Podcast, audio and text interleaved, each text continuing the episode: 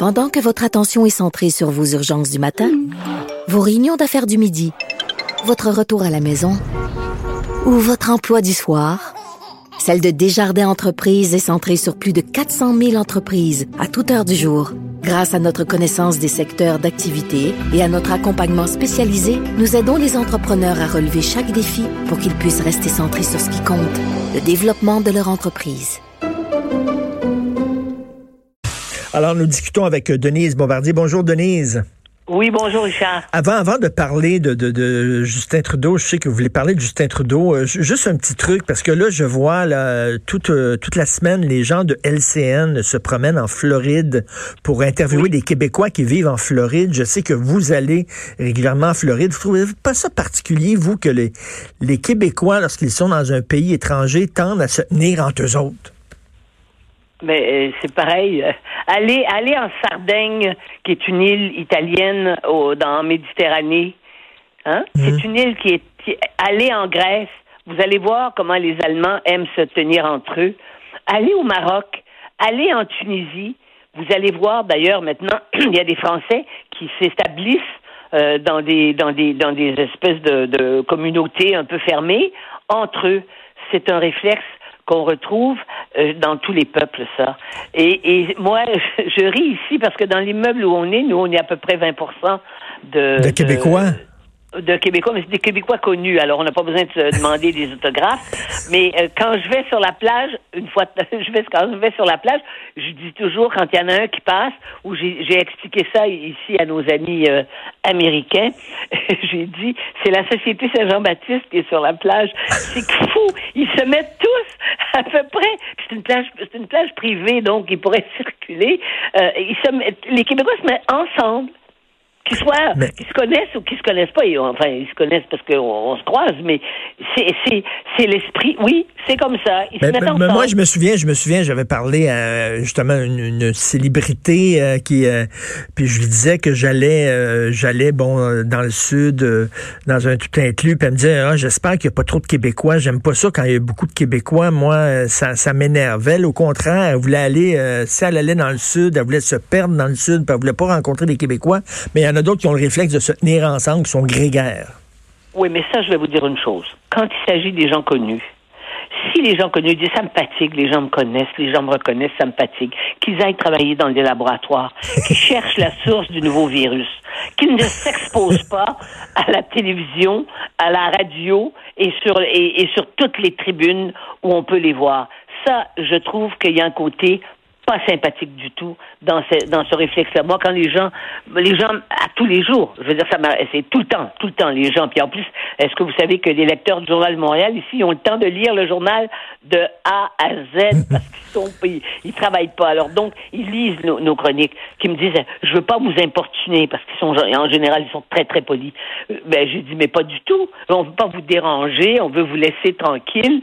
Mais ben, je dis, mais pas du tout, ça me fait plaisir. Je fais un métier public. Mais, mais c'est mais c'est drôle, c'est drôle de voir des, des, Québécois qui qui euh, qui critiquent le fait que les immigrants se retrouvent en ghetto euh, euh, ici au Québec en disant les Algériens viennent ici se tiennent entre Algériens, les Polonais se tiennent entre Polonais, les Italiens bon, mais qui font la même chose quand ils vont à l'étranger. Mais je vais vous dire attention, je vais vous dire on va faire une nuance les Québécois qui sont ici, ils n'exigent pas de manger du ragoût de boulette dans les restaurants et ils mangent comme les Américains. Puis ils, euh, je veux dire, ils, sont dans la culture. On est dans la culture nord-américaine ici. Donc il n'y a pas de décalage horaire, il n'y a pas de décalage culturel comme ça mais c'est sûr qu'ils se tiennent entre eux. Ça les empêche pas d'avoir des contacts. Mais effectivement, moi, moi, évidemment, je portais à parler à tout le monde et à, à, m'intéresser surtout.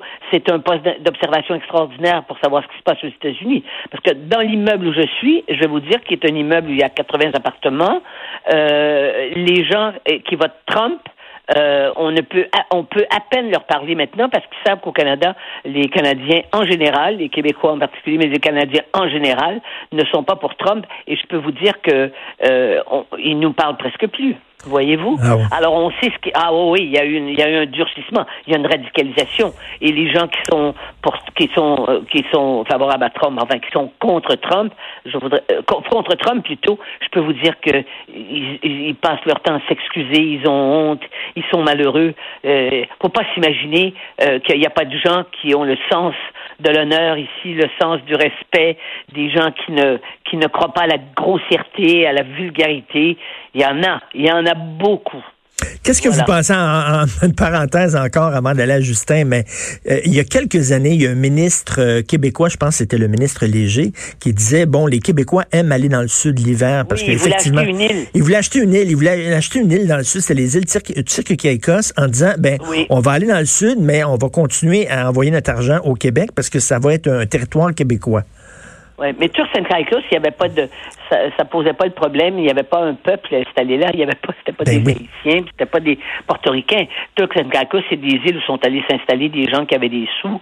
Et, et donc, euh, ça n'a pas de, comment vous dire, ça, ça n'avait pas de couleur culturelle. Mais oui, son idée était assez particulière. J'avais, on avait trouvé ça. Je me souviens qu'à l'époque, ça avait fait sourire pas mal de monde. En fait, on voulait s'acheter une colonie, quoi. Ben oui, exactement. C'est ce qu'on disait, ce qu'on disait. On voulait s'acheter une colonie. Ben alors, on ne l'a pas acheté, mais il y en a d'autres qui l'ont acheté. Est-ce que vous... que les prix ont monté partout. Alors, vous écrivez à la recherche de Justin Trudeau. Où est Justin? C'est la question que plusieurs personnes se posent. Sincèrement, je crois qu'il est dans sa tête. Mhm. Et que et que il n'est pas il est pas dans un bon état. Je crois que il a été, comme j'ai écrit dans mon dans mon papier, euh, dans ma chronique, je crois qu'il est, il a eu un, énorme choc d'être euh, d'être élu certes, mais d'être élu minoritaire. Parce qu'un un premier ministre dans un gouvernement minoritaire, c'est pas un premier ministre qui peut aller euh, flamboyer partout sur la planète. C'est quelqu'un qui doit plutôt passer sa vie dans les dans les dans les bureaux euh, sur la colline parlementaire à discuter avec et essayer de convaincre euh, ses adversaires en chambre d'appuyer ses projets de loi s'il veut être capable de gouverner. Et ça, vous voyez bien que c'est pas le profil euh, de, de, de, Justin Trudeau. Hein? C'est pas et je, je crois que Justin Trudeau avait n'avait pas prévu qu'il mmh. pourrait se retrouver dans cette situation-là. Et là, il, quand j'ai utilisé le, le, le, titre de Marcel Proust à la recherche du temps perdu, eh bien, nous sommes à la recherche de Justin Trudeau parce qu'il n'est pas là. Vous voyez bien que c'est un vrai problème. Non, il est déstabilisé. Le ministre du Canada et, et le dossier autochtone est un dossier de juridiction fédérale. Et on voit bien le malaise de ces, de ces ministres. De toute façon, quand il s'agit de nous parler de façon anonyme, euh, quand ils nous connaissent un peu, quand on a un peu de contact, ce que je raconte là, c'est exactement ce qui se vit là. Ils sont très inquiets et une partie d'entre eux qui ne qui aiment faire de la politique, ils sont inquiets même de leur avenir politique à eux ils se disent mais où est-ce qu'on va où, est-ce qu'on s'en va comme ça? Il est déstabilisé, on le voit dans son regard. Il a perdu, il a perdu. En anglais, on dit il lost his mojo. Il a perdu. Denise, ça me fait penser. Tu sais quand on danse, Denise là, il faut se laisser aller dans la musique, puis il faut pas penser à ce qu'on fait. Quand on commence à penser où mettre ses pieds, puis tout ça, c'est là qu'on perd le rythme, on est déstabilisé. Il me fait penser à ça, à un gars qui essaie maintenant de réfléchir, puis il a perdu le, il a perdu le momentum. Oui, oui il est certainement pas heureux. Euh, disons ça, là, faisons une phrase qui peut contenir beaucoup de choses. Il est certainement pas heureux par les temps qui courent. Et c'est vrai qu'il crée un malaise. Quand on le voit, euh, les, on le voit pas beaucoup, mais quand on le voit dans une intervention publique, on sent bien qu'il est plus à l'aise. Qu'il, euh, moi, j'ai toujours considéré que c'était toujours un peu, un peu exagéré son enthousiasme mais moi, je le connais depuis qu'il est petit, quand il venait, euh, qui accompagnait son père, quand j'interviewais son père à la télévision. Vous voyez, il y a des avantages à devenir vieux, c'est qu'on a des points de repère, et je l'ai vu après. Je l'ai vu après, je l'ai vu au moment où il y avait ses ambitions politiques. Je me souviens très bien de son discours aux funérailles de son père, où j'étais sûr qu'il allait en politique à ce moment-là. Je me suis dit, voilà, c'est fait, et, mais il a été en politique comme un acteur va jouer une pièce de théâtre. Parce qu'il n'était pas habité par ce qui habitait son père, et je vous dirais qu'il n'était pas habité comme beaucoup de gens de sa, génération qui vont en politique. C'est que nous avons il y a eu un, changement de la garde en politique et ça se voit dans, dans la plupart de nos pays occidentaux où les gens qui sont en politique sont beaucoup plus, pardon, ils, ils personnalisent, hein, parce qu'on vit dans l'individualisme. Ce sont des gens, les gens qui ont 40, 50 ans, les, ce sont les valeurs individuelles et non plus les valeurs collectives qui les ont, qui les ont façonnées. Et ça se sent.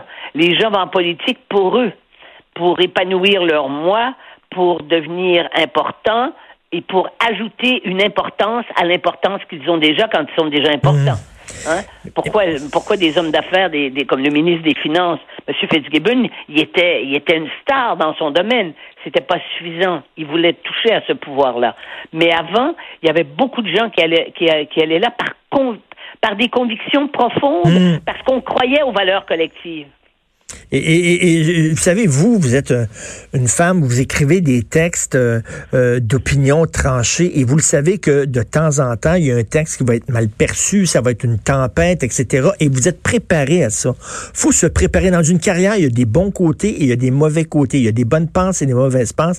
Il faut se préparer aux tempêtes. Et lorsqu'une tempête survient, vous, vous savez comment réagir, Denise, et penser à travers. On dirait que Justin n'avait pas prévu la même chose avec la des fois. Là. Ils pensent que ça va toujours être le beau temps, le vent dans les voiles. Et quand ils arrivent et qu'ils sont dans des tempêtes, on dirait qu'ils ne savent pas comment agir parce qu'ils sont pas préparés à ça.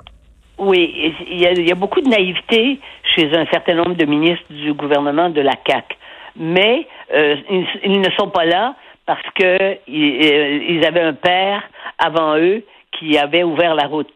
Parce que ça, c'est le, c'est l'héritier du trône, n'est-ce pas? Donc, ça donne encore c'est encore plus stressant d'être au pouvoir quand on est l'héritier du trône. Parce que c'est une sorte de, de, monarchie politique dans laquelle on, dans laquelle on vit. Hein? Le père et maintenant le fils. Mais ça va pas de soi et c'est pas évident. C'est pareil pour les, les dirigeants des grandes, grandes entreprises. Hein? Laurent Baudouin, euh, il a son fils euh, François, François Baudouin. Eh ben, le fils, euh, il n'a pas, euh, il a pas eu le succès de son père. Hein? Mmh, On le voit mmh, très bien. Et puis le grand, le grand génie de Power Corporation, ça a été le père. Mais les fils, je dois dire, n'ont fait aucun faux pas. Ça, c'est vrai. Mais ils n'avaient pas, ils n'avaient pas la, la force et la vision qu'a eu le père de partir d'une petite compagnie d'autobus en Ontario qui faisait faillite et de créer cet empire mondial. Mais ils ont su tenir, tenir le fort. Mais c'est certain que euh, ce qui est très inquiétant à l'heure actuelle, je vais vous dire, sur le plan politique, avec tout ce qui se passe, et je vous dirais même avec ce qui se passe, avec la panique que les gens comme euh, expriment là, par rapport à, à, cette, à cette nouvelle sorte de grippe dont on ne sait pas encore euh, quels sont ses effets, eh bien, ça prend quelqu'un à la tête d'un pays pour rassurer pour une sorte de mm. figure, et là, évidemment, ça va hurler dans les, dans les chaumières féministes euh, radicales, une sorte de figure paternelle ou, ou aussi maternelle, parce qu'on en a eu des ministres qui étaient rassurantes euh, dans, dans le gouvernement. Mais il n'y a pas ça. Ben non, non, mais il, est lui-même, il est lui-même angoissé. Euh, visiblement, il est mal dans sa peau et lorsqu'on le voit, on ressent nous-mêmes un malaise. Là. Il n'est pas vraiment, il n'a pas les deux pieds sur terre. Et il ne faut pas se réjouir de ça. Non. Mais il faut s'inquiéter politiquement parce que le pays a besoin qu'on prenne des décisions, surtout avec l'affaire. C'est l'affaire des, des vous savez, toute la, cette crise là, euh, avec les autochtones, c'est c'est terrible. Je crois que ça va, ça va participer, ça peut participer. Je, je, pèse mes mots là. Je, ça peut participer de sa de sa chute. Ben oui, tout à fait. Ben en tout cas, j'invite les gens à lire votre texte à la recherche de Justin Trudeau. Et si jamais vous le trouvez, Justin Trudeau, euh, envoyez-nous ses coordonnées. Merci Denise. Je voudrais juste vous dire une chose. C'est ma conclusion. On ne va pas en politique si on veut d'abord être aimé pour revenir à votre conversation de tout à l'heure, où il faut être capable d'accepter, d'accepter les gens qui nous aiment pas. On ne va pas en politique pour être aimé, parce que je dis c'est une chose trappe. C'est le plus grand des pièges. Il est tombé dans le piège. C'est tout à fait vrai, tout à fait. Merci beaucoup, Denise Bombardier. Bonne Merci.